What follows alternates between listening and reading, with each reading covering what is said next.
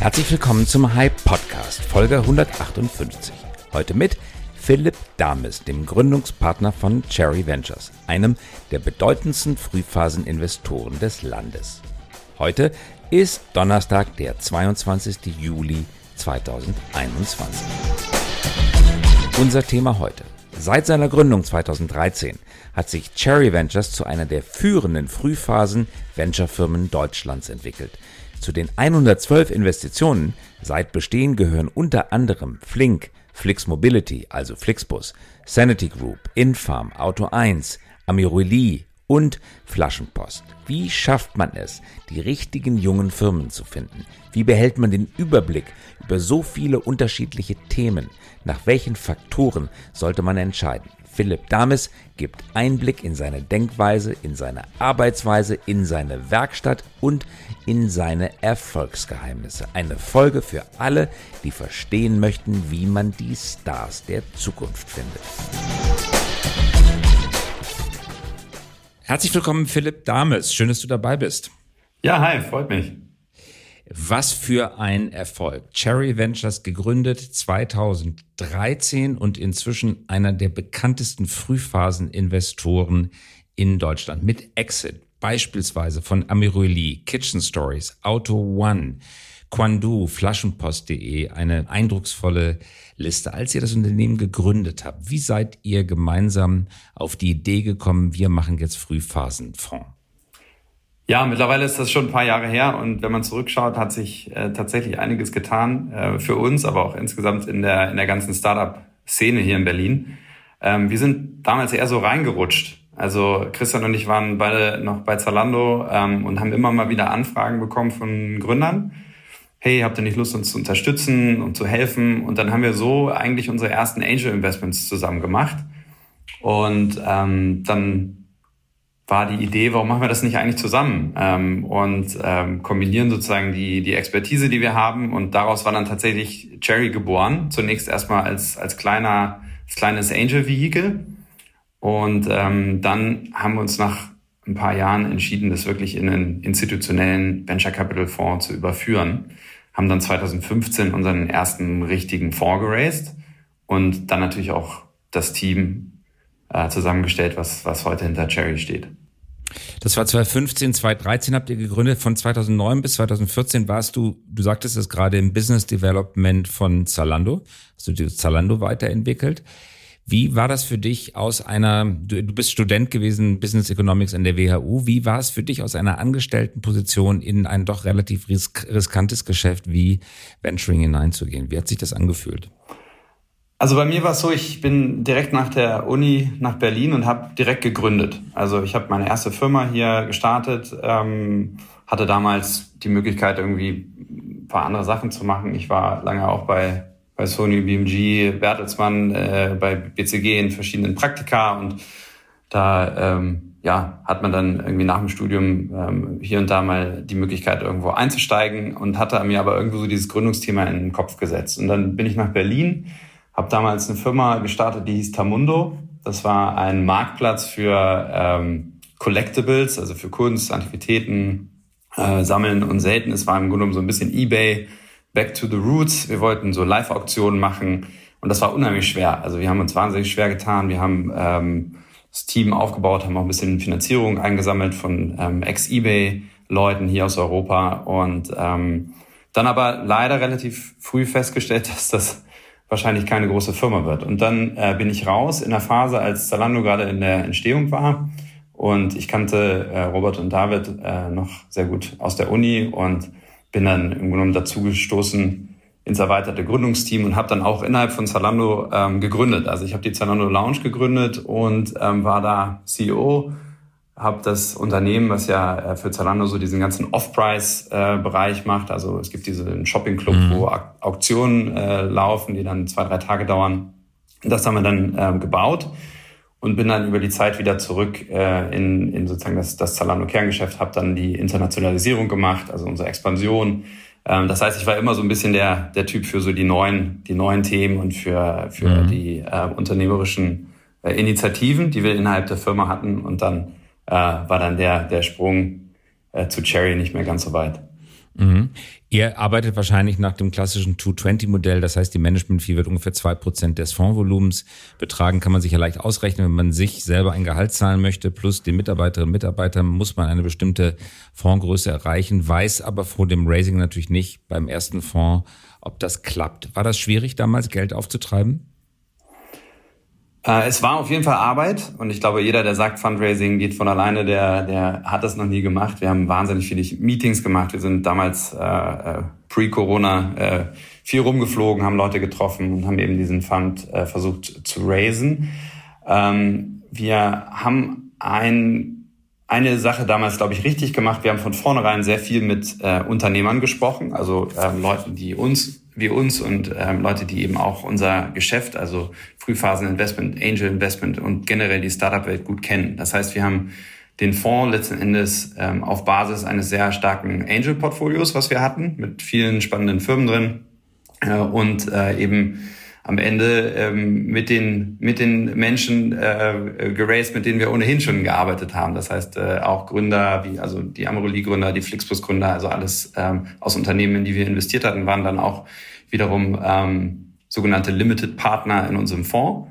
Damit haben wir sozusagen den Grundstock gelegt. Wir mussten selber auch signifikant investieren. Ja, klar, natürlich äh, brauchten wir auch sozusagen Skin in the Game und haben damit dann ähm, angefangen, klassischere Fondsinvestoren anzusprechen, die wir bis dato damals eigentlich noch gar nicht kannten. Ja, und so äh, haben wir dann äh, diesen ersten institutionellen 150 Millionen Fonds äh, auf die Beine stellen können. Skin in the Game, man muss also wirklich eigenes Geld auf den Tisch legen. Wie habt ihr das gemacht? Kratzt man alles zusammen? Spricht man Oma und Opa an? Beleiht man sein eigenes Haus? Oder versucht man noch so ein bisschen hinter der Firewall zu halten, falls es doch nicht klappt? Ah, naja, das war schon ziemlich all in, würde ich sagen. Also wir hatten ähm, bei Zalando in einer der äh, späteren Finanzierungsrunden mal die Möglichkeit, also vor dem Börsengang noch äh, einen kleinen Secondary zu machen. Und ähm, dann haben wir schon eigentlich den signifikanten Teil äh, davon dann auch in die Firma gesteckt. Ähm, und es ist ja auch ganz klar, wenn ich investiere in den Fonds, dann will ich ja auch, dass die, die Leute, die das machen, die das managen, dass die selber auch äh, äh in die gleiche Richtung ziehen. Und ähm, das äh, war dann für uns auch so ein bisschen selbstverständlich, dass wir das machen wollten und dann eben auch mit, mit unserem eigenen Geld. Mhm. Was mich ganz besonders, Philipp, interessiert, ist die Frage, wie erkennt man in der Frühphase die richtigen Teams und die richtigen Projekte? Ich glaube, das muss man sich wenn man zuhört jetzt, vor Augen führen, wie schwierig das ist. Two guys or two girls with a PowerPoint sitzen vor einem, haben das Leuchten in den Augen. Es sind oft neue Märkte, es sind auf jeden Fall neue Firmen, es sind hoffentlich neue Konzepte, es ist unerprobt, das Team ist oft unerprobt. Manchmal hat man das Glück, mit Serienentrepreneuren zusammenzuarbeiten. Manchmal auch das Pech, dass die Serienentrepreneure ihre eigenen Sachen auch ganz alleine machen können und brauchen einen gar nicht dafür. Man hat es mit unerprobten Teams zu tun. Man weiß nicht, ob die sich auf Dauer vertragen, ob die sich gut ergänzen, ob die sich streiten. Und dann, jetzt liest sich das ganz einfach, Flix Mobility, Sanity Group, Infarm, Zometry, Auto 1, lauter Unicorns oder manche sind Unicorns davon geworden, Emery Kitchen Stories. Die Namen sind heute fast schon Household Names. Aber wie habt ihr die, wie hast du sie persönlich erkannt, als du die Teams das erste Mal gesehen hast? Ja, also du hast ja schon gerade ganz viele Argumente äh, genannt, warum es nicht klappen kann. Ähm, also Team verträgt sich nicht, ist in der Tat was, was auch vorkommt. Ähm, und ähm, auf der einen Seite kann man, denke ich, ähm, da sehr viel äh, verproben über Referenzen, über Zeit, die man einfach mit dem Team verbringt. Also wir verbringen wirklich Natürlich im Moment gehen Runden sehr, sehr schnell, da ist das nicht immer möglich, aber wir schauen schon sehr genau hin, sprechen mit Leuten, äh, die äh, vorher mit den Gründern gearbeitet haben, lassen uns da eben Referenzen geben. Und ich glaube, eine Sache ist wahnsinnig wichtig, die hast du gerade auch schon gesagt, nämlich dieser Sparkle. Und wenn man den erkennt, wenn man das Gefühl hat, dieses Team will wirklich was Großes erreichen und ähm, am Ende müssen wir uns ja fragen, so was passiert, wenn alles klappt? Ja, also if everything goes goes right or even better than planned. Ja, sozusagen, wie groß kann so eine Firma werden und ist das dann das richtige Team für eine solche Firma? Und natürlich ist man da auch nicht immer, liegt man da auch nicht immer richtig. Also auch, auch bei uns im Portfolio gibt es Firmen, bei denen das nicht klappt. Aber ich glaube, wir haben schon eben dadurch, dass wir selber auch mal gegründet haben, dadurch, dass wir selber auch dieses unternehmerische Risiko kennen und selber auch Firmen mit aufgebaut haben, dadurch haben wir, glaube ich, schon einen ganz guten Bezug zu Gründern, können uns ganz gut auch in deren äh, Situation reinversetzen und dann, ja, denke ich, sehr authentisch beurteilen, äh, wohin die Reise gehen soll. Und äh, ich denke, das ist so ein bisschen auch dann Teil unseres Erfolgs. Mhm. Lass uns noch mal ein paar Beispiele vielleicht durchgehen. Mhm, Auto gerne. 1. Gründer, ich spitze bewusst ein bisschen äh, stereotypisch zu. Gründer kommen zu dir und sagt, ey, wäre das nicht toll, Autohandel digital zu machen? Erste Reaktion natürlich, Autohändler gibt's wie Sand am Meer. Jeder, an jeder Ecke ein Autohändler. Jeder von denen hat eine Webseite. Jeder, klar fehlt da die Marke, klar fehlt da die Verlässlichkeit. Dann gibt's natürlich die äh, an Autokonzerne angeschlossenen Gebrauchtwarenhändler wie Volkswagen, wie Ford, wie Opel. Und mitten rein jetzt die Idee, Auto 1 in einen komplett besetzten Markt. Der Gebrauchtwagenmarkt ist viel größer als der Neuwagenmarkt. Ich glaube Faktor 1 zu 6 oder 1 zu mhm, 7. Mhm. Mitten rein in diesen völlig überbesetzten Markt. Startup. Wahnsinn eigentlich, oder? Ja, verrückte Was Geschichte. ist dir bei dem Gespräch durch den Kopf gegangen? ja, also die, die auch hier wieder ähm, geht der Anfang zurück aufs Team. Ähm, ich kannte Hakan, einen, also Christian hat ja damals Groupon gemacht. Hakan war ähm, eine kurze Zeit bei, bei Rocket und so haben wir uns auch kennengelernt, weil er quasi einer der äh, ja, Rocket-Leute waren, die wir damals ähm, äh, bei Zalando äh, mit drin hatten und, und Hakan war bei mir im äh, Produktteam damals äh, und so haben wir uns kennengelernt und ich habe von Anfang an auch gesehen, äh, dass er einfach äh, ein wahnsinnig guter Unternehmer ist. Ich kann mal eine, eine lustige Geschichte erzählen. Wir haben damals ein, äh, ein Offline-Sale organisiert äh, mit Zalando mhm. äh, zum, zum Leidwesen vieler Marken, äh, die, die da irgendwo stark reduziert wurden. Aber ähm, wir mussten einfach äh, das Lager ein bisschen clearen. Und ähm, dann haben wir das alles organisiert, war in so einer großen äh, Lagerhalle hier in Berlin, äh, in der Station. Und ähm, dann fiel uns einen Tag vorher ein, okay, wir haben eigentlich gar kein wirkliches Kassensystem. Dann haben wir irgendwie über die Nacht damals mit unserem damaligen CTO ein Kassensystem programmiert, äh, das auch ziemlich, erstaunlicherweise ziemlich stabil lief. Also Props to the CTO. Und ähm, dann äh, haben wir das organisiert und, und wir waren alle selber an der Kasse, weil es war so ein Erfolg, da war es so voll in dem Laden, dass wirklich jeder mit ran musste. Und am Ende des ersten Tages hatte, glaube ich, Hakans Kasse fast den doppelten Umsatz von der zweiten. Nein. Weil er die Leute so Nein. durchgejagt aber er, hat. Aber Ach so, er war einfach nur schneller, weil er war Leute schneller, haben sich ja wahrscheinlich er war bei seiner irgendwie, er hat die Leute gesagt, komm hier, nimm das noch dazu und äh, und wenn so jemand Gebrauchtwagen macht, dann musst du investieren. Also das ist doch ein No-Brainer. Also ganz so war es nicht, aber. Aber das ist ein ganz guter Einstellungstest, finde ich. Das könnte man sich mal merken, ja, als dauerhaften Einstellungstest. Wer hat wie viel in der Kasse bei einem solchen Sale? Interessant. Absolut. Ja. Und genau das äh, Gebrauchtwagen ist eigentlich sein Ding, ja.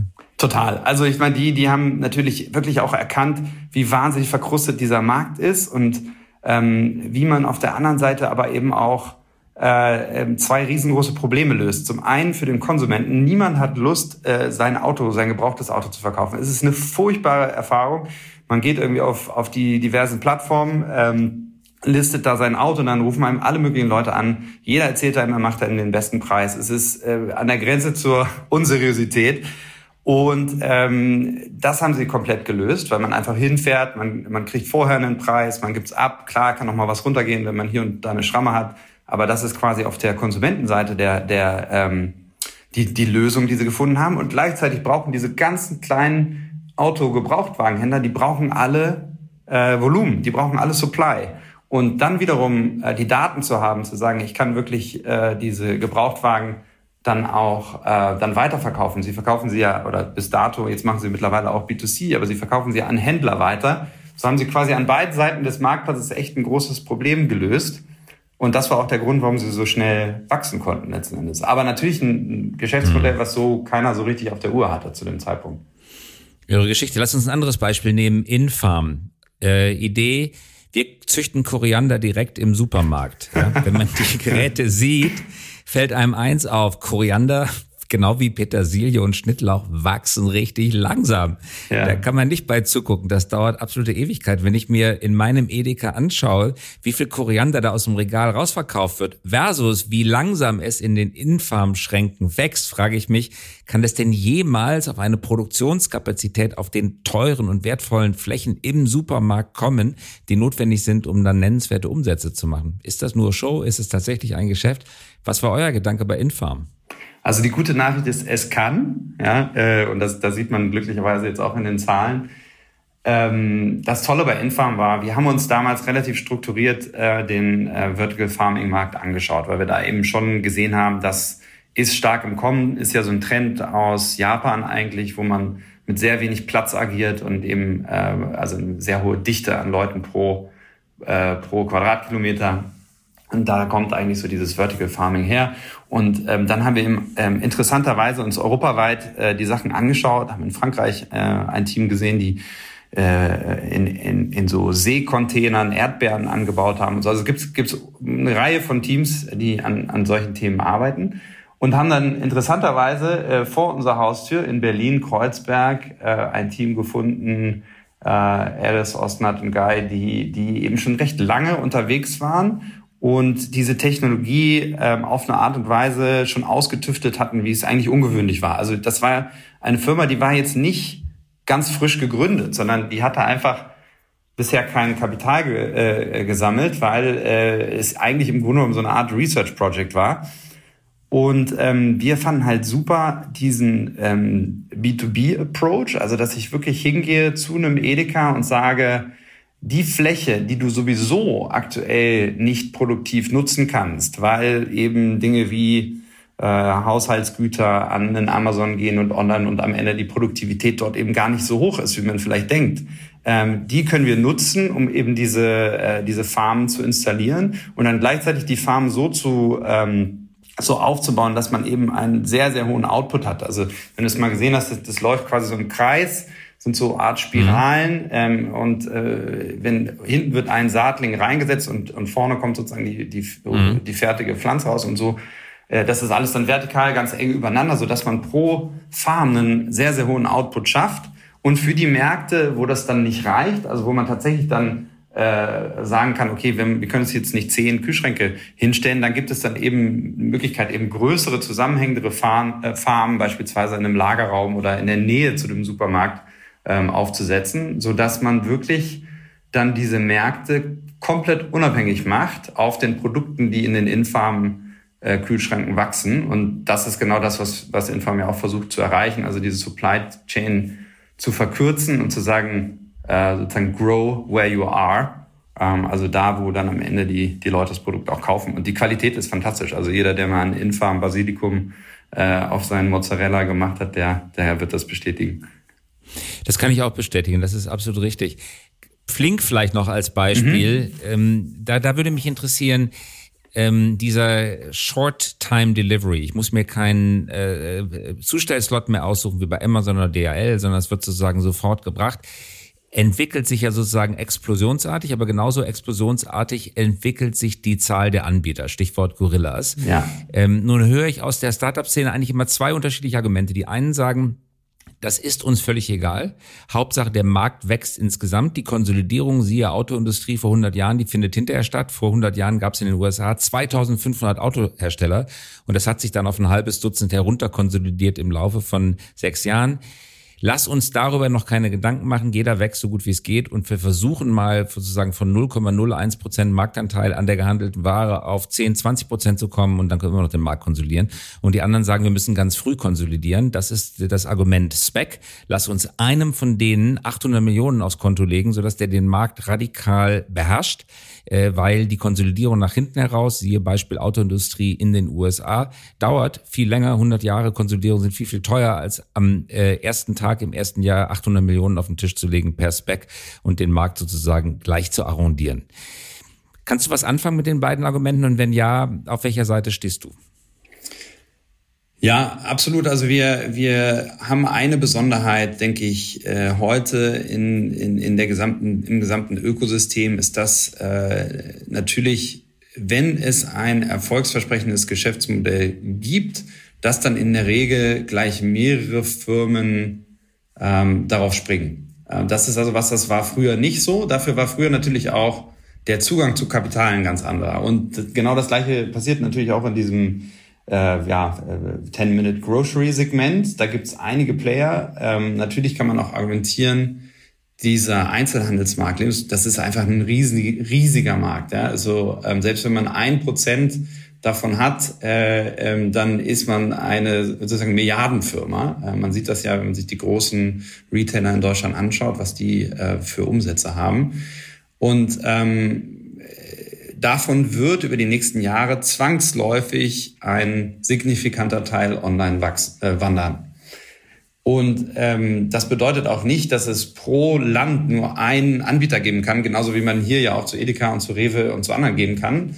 Ähm, aber natürlich ähm, ist bei einem solchen Modell äh, schon klar, dass, äh, dass sich auch da die Landschaft sicherlich auch wieder etwas konsolidieren wird. Also es gibt jetzt einfach sehr, sehr viele, die gestartet sind und wahrscheinlich wird es, wenn man in zwei Jahren schaut, äh, ähm, dann auch einige geben, die es nicht geschafft haben.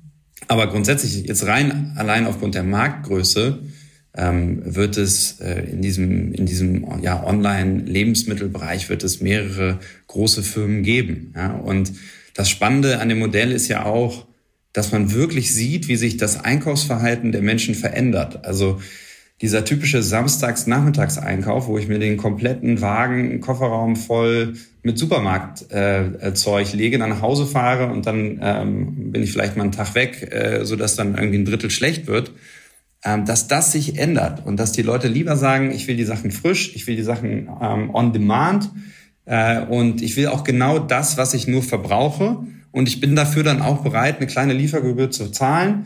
Der Fahrer kommt dem Fahrrad, es ist irgendwo ökologisch äh, ähm, sauber und wahrscheinlich äh, besser, als wenn ich mit dem eigenen Auto hinfahre und, ähm, und habe so einfach ein komplett neues Einkaufserlebnis. Wahrscheinlich wird man trotzdem noch äh, zum Supermarkt fahren für das eine oder andere, aber eben gerade diese, diese kleineren Einkäufe, mhm. die fallen dadurch weg. Und das ist schon ein großer Trend, den wir gerade sehen. Ähm, und deswegen glauben wir auch sehr stark an diese Modelle. Mhm. Und bist du Freund von Konsolidierung früh oder Konsolidierung spät? Konsolidierung spät ist immer teurer. also, okay, äh, also Konsolidierung früh. Insofern, äh, ja, ich denke, okay. da wird man jetzt schon auch viel ja. sehen. Genauso wie im Scootermarkt ist das ja auch, das wäre auch so ein Hype-Thema. Sowas gibt's immer mal wieder ähm, und dann, ähm, äh, ja, sortiert sich das so ein bisschen raus. Philipp, jetzt haben wir über sehr unterschiedliche Branchen gesprochen und ich höre raus, dass du in den Branchen, mit denen du dich beschäftigst, wirklich tief in den Details drin bist. Also du beschäftigst dich wirklich damit, äh, bleibt ja auch wahrscheinlich aus, wenn man mit den Gründern, Gründerinnen ständig zu tun hat.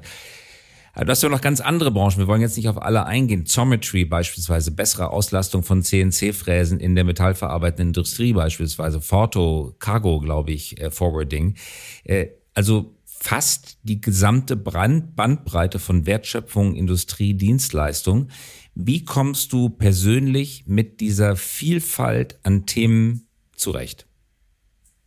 Also die Vielfalt ist aus meiner Sicht eigentlich das, was diesen Job so wahnsinnig spannend macht. Dass, also ich kann, es kann sein, dass ich morgens äh, mit einer äh, Firma, äh, die eine Digital Health, also eine digitale Gesundheitslösung baut, eine App für, ich sage jetzt mal, äh, Rückenschmerzen und äh, dann äh, nachmittags äh, mit einem Marketplace für ähm, Seefrachtcontainer. Ne? Also wirklich Spektrum ist, ist, ist riesig.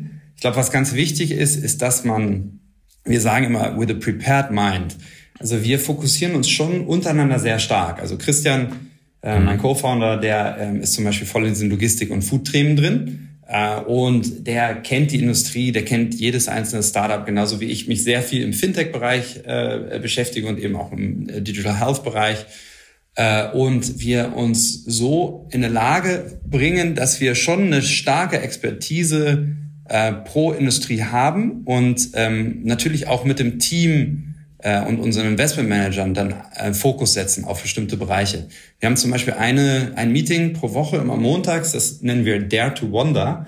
Äh, und da wird immer ein neues Thema äh, vorgestellt, eine neue Industrie, ein Investment, mit dem wir uns gerade beschäftigen. Und es kann was sein, wo wirklich bis auf einen im Team keiner eine Ahnung von hat. Und dann äh, wird eben versucht, in, in dieser Session klar zu machen, wonach schauen wir, was sind die Dinge, die uns interessieren, so dass dann auch andere ähm, Teammitglieder, wenn sie irgendwo draußen eine Firma sehen, sagen können, hey, das könnte was sein, was für Cherry interessant ist. Das heißt, man muss es ja schaffen, aus dieser Riesenmenge an Startups, das sind bei uns so um die 3000 pro Jahr, auf die 10, 15 zu kommen, wo wir dann letzten Endes äh, investieren. Und ähm, ganz spannend dabei ist, dass wir mittlerweile den Spieß ziemlich oft umdrehen. Also dadurch, dass wir diese Expertise haben, gehen wir sehr proaktiv auch auf Firmen zu und sagen, hey, ähm, in dem Bereich haben wir uns viel angeschaut, wir glauben sehr an euren Ansatz, sollen wir mal sprechen. Und das ist oft dann sogar erfolgreicher, beziehungsweise die Anzahl an Investments, die dann daraus resultiert, ist deutlich höher als das, was wir jetzt so mhm. tagtäglich an, hey, liebes Charity-Team, wollt ihr nicht mal unsere Firma anschauen? Ähm, äh, weil da einfach der Fit äh, schon mal deutlich höher ist. Mhm. Also die aktive Suche statt quasi passiv angesprochen zu werden. Ja. Es gab ja den berühmten Plattenmanager, der die Beatles abgelehnt hat. Ich glaube, den Rolling Stones ist auch mal was passiert. Also wo, wo, wo hast du dieses Erlebnis? Wo hast du sozusagen einmal dem goldenen Startup die Tür gezeigt, obwohl du eigentlich in der, in der Rückschau hättest investieren müssen? Also äh, das, also das, das traurige, was heißt das traurige? Die Liste ist lang, sage ich mal so. Also ja. jeder und ich glaube bei jedem Investor ist die Liste lang. Also wir haben zum Beispiel hier in Berlin Trade Republic äh, super Firma auf dem Tisch gehabt, haben wir nicht gemacht. Äh, ich habe damals äh, äh, sehr lange mit dem äh, äh, Wish-Team in den USA gesprochen, die irgendwie Unterstützung wollten für den Europa-Lounge. Da hätte man auf einer noch sehr attraktiven Bewertung investieren können. Haben wir auch nicht gemacht. Also es gibt, gibt zig Beispiele. Ich glaube, was wichtig ist für uns ist, das ist auch vollkommen okay. Also wir wissen, wir können nicht bei jedem super Unternehmen investiert sein und man muss sich auch grundsätzlich einfach auch für, für andere Investoren, für die Gründer, für das Ökosystem freuen, dass es eben auch noch Non-Cherry Unicorns gibt und immer geben wird. Äh, ähm, genau, natürlich hat man sie lieber im eigenen Portfolio, äh, aber äh, es gibt schon einige, wo wir auch nicht dabei sind. Warum heißt es eigentlich Cherry? Wegen, wegen Cherry Picking? Oder hattet ihr mal eine Cherry-Tastatur von dem Hersteller? Ja, ja, die hatten wir auch lustigerweise. Ja, da gibt's gibt's viele, viele Stories, die sich darum ranken. Ähm, Christian äh, ist auf einer äh, Erdbeerfarm aufgewachsen. Also ähm, sein Vater hat Erdbeeren angebaut und äh, deswegen war so diese, die Früchtenummer war äh, relativ naheliegend dann und ähm, dann fanden wir das ganz Apple spannend. Apple war besetzt. Genau, Apple ja, gab Apple schon, war Melon war irgendwie zu mhm. sperrig und dann äh, fanden wir Lemonade Cherry ganz cool. gab's genau. auch schon. Lemonade ja, wollten wir nicht, genau.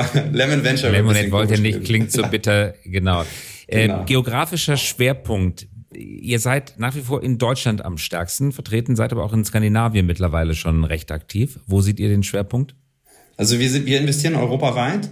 Ähm, wir haben mhm. äh, Teams in London, in äh, Stockholm ähm, und in Paris auch noch und dann den Rest des Teams in äh, Berlin und äh, einen Kollegen, der so zwischen Berlin und München pendelt. Das heißt, wir haben schon so, denke ich mal, 30, 40 Prozent unseres Portfolios in, in Dach und dann den Rest aber europaweit. Und bei den Ökosystemen ist sicherlich so London oben auf der Liste, da haben wir viel Portfolio und dann eben äh, Stockholm, wo wir jetzt mit der Sophia auch eine sehr starke neue Partnerinnen an Bord haben, die, die dort auch jetzt schon im letzten Jahr viele Deals gemacht haben. Da waren wir aber, sind wir eigentlich seit eh und je recht stark vertreten und haben da auch schon mhm. viel Portfolio. ESG und Vielfalt habt ihr euch auf die Fahnen geschrieben. ESG kann man, glaube ich, leicht durchsetzen. Man äh, ihr investiert wahrscheinlich nicht in Startups, die Ölkreide fördern oder sowas ähnliches. Äh, das ist ganz einfach zu machen. Vielfalt, äh, gerade Gender Diversity, ist nicht ganz so einfach. Wie könnt ihr das durchsetzen, dass mehr frauengeführte Startups ins Portfolio kommen? Ja, das ist äh, in, der Tat ein Thema, mit dem wir uns sehr viel beschäftigen. Ähm, wir, also es gibt ja mehrere Ebenen. Ne? Es gibt einmal die Ebene, wie, wie bekommen wir einfach mehr weibliche Gründe, also weibliche Gründer ins Portfolio. Und ähm, da muss man sich den Auswahlprozess anschauen. Aber viel wichtiger ist, man muss sich anschauen, sieht man eigentlich genug. Ja? Und, und da machen wir recht viel mit viel mehr Office Hours. Ähm, Sophia ist auch sehr, sehr aktiv. Man muss auch sagen, eine weibliche äh, äh, äh, Partnerin an Bord zu haben, hat auch schon viel gebracht, ähm, weil wir dadurch deutlich mehr auch äh, Dealflow haben von, von Frauen. Ähm, und gleichzeitig ist die andere Ebene dann, wie, wie können wir eigentlich unser Portfolio selber dazu bringen, diverser zu werden? Und gerade so am Anfang, wenn ich erstmal da mit 20 Typen um den Tisch äh, sitze, dann ist es extrem schwierig, dass Person Nummer 21 dann als Frau dieses Team joinen will. Das heißt, wir versuchen ganz von Anfang an ähm, auch Kriterien festzulegen ähm, äh, und die unsere Gründer dazu verpflichten, ein diverses Team zu heiren. Wir haben das tatsächlich sogar auch im Termsheet. Das heißt, es gibt eine, eine, ähm, ein, einen Absatz, äh, in dem sich die Gründer dazu verpflichten. Ähm, und wir messen das auch. Wir arbeiten mit einer französischen Firma zusammen, die sich ähm, die Firmen insgesamt über also ESG-Kriterien hinweg, also nicht nur Gender Diversity anschaut, aber unter anderem zum Beispiel auch den, den äh, ökologischen Footprint ähm, das heißt, wir versuchen viel zu machen. Es ist sicherlich auch insgesamt für die Industrie noch ein ziemlich weiter Weg. Das muss man ganz klar sagen. Und wir sind auf jeden Fall auch selber noch nicht da, wo wir sein wollen. Aber äh, wir haben das Thema auf jeden Fall, denke ich, verstanden und, und, und versuchen da ähm, sehr viel zu investieren an Zeit. Ja. Mhm. Philipp, letzte Frage mit Blick auf die Uhr.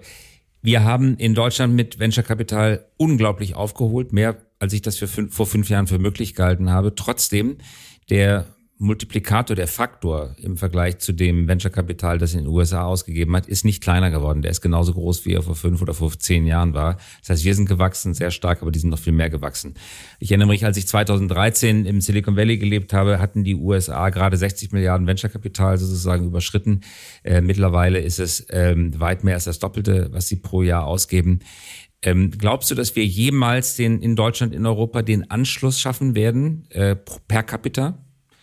Europa, EU ist größer als die USA, also eigentlich müssten wir mehr Venture-Kapital ausgeben als die USA. Werden wir das jemals hinbekommen? Also ich denke nicht in der nächsten Dekade. Ähm, dafür ist strukturell der Markt zu anders. Und in den USA sind seit äh, Jahrzehnten die großen institutionellen Investoren, die Pensionskassen, die Versicherer in Venture Capital investiert. Und das ist auch der Grund, warum letzten Endes diese Industrie so stark gewachsen ist in den USA. Und ähm, eine Sache muss man auch sagen, Success breeds Success. Das heißt, dadurch, dass jetzt dort auch so starke, so große Firmen äh, existieren, bedeutet, dass es tendenziell auch leichter ist, für neue zu entstehen. Das Spannende ist, wir sehen das schon in Teilen gerade auch sehr stark in Europa. Also wenn man sich einen Spotify, einen Adyen, einen Klarna, solche Firmen, Firmen anschaut, dann ist es eben nicht mehr das Unicorn, sondern dann ist es wirklich eine Firma, die die Marktkapitalisierung von 10, 50 äh, Milliarden äh, erreicht und äh, der Markt ist extrem durchlässig geworden. Das heißt, es ist gar nicht so, dass europäisches Geld europäische Firmen fördert, sondern der Markt wird dann sehr, sehr schnell sehr international. Das heißt, auch viele von unseren Firmen, ungefähr 70 Prozent der unserer Firmen in den Folgefinanzierungsrunden ähm, haben eine Beteiligung von amerikanischen VCs. Ähm, das heißt, der Markt wird insgesamt internationaler. Und ähm, eine Sache, die ganz wichtig ist, ich glaube, es gab nie einen besseren Ausgangspunkt, um in Europa mit einem Startup erfolgreich zu sein, weil wir haben das Talent hier, wir haben den Zugang zu Kapital ähm, und wir haben die Erfolgsgeschichten, die auch wichtig sind, weil auch wieder Geld zurück ins Ökosystem kommt, so dass ich überhaupt nicht glaube, dass äh, in Europa in Zukunft kleinere Firmen entstehen werden als in den USA. Aber von der Marktgröße wird die USA, denke ich, noch eine ganze Weile vor Europa liegen. Gute Zusammenfassung. Philipp, ich danke dir ganz herzlich fürs Dabeisein. Danke fürs Mitmachen. Sehr gerne. Danke, Christoph. Hat Spaß gemacht. Und ja, vielleicht bis bald mal wieder. Fand ich auch. Ciao. Bis bald. Ciao. Das war der High Podcast. Dieser Podcast erscheint jeden Donnerstagabend um 18 Uhr.